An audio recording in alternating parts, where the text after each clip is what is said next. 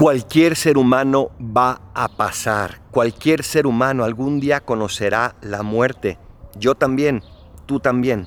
No podemos actuar de cara a ellos, no podemos actuar por miedo a ellos, porque pasarán.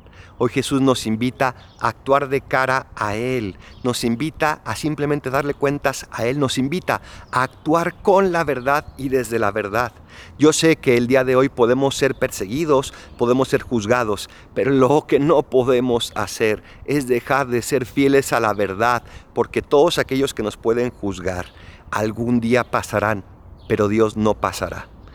Querido hermano, querida hermana, queridos amigos, Ayudémonos a ser fieles a la verdad, esta verdad manifestada por Jesús y custodiada por su iglesia.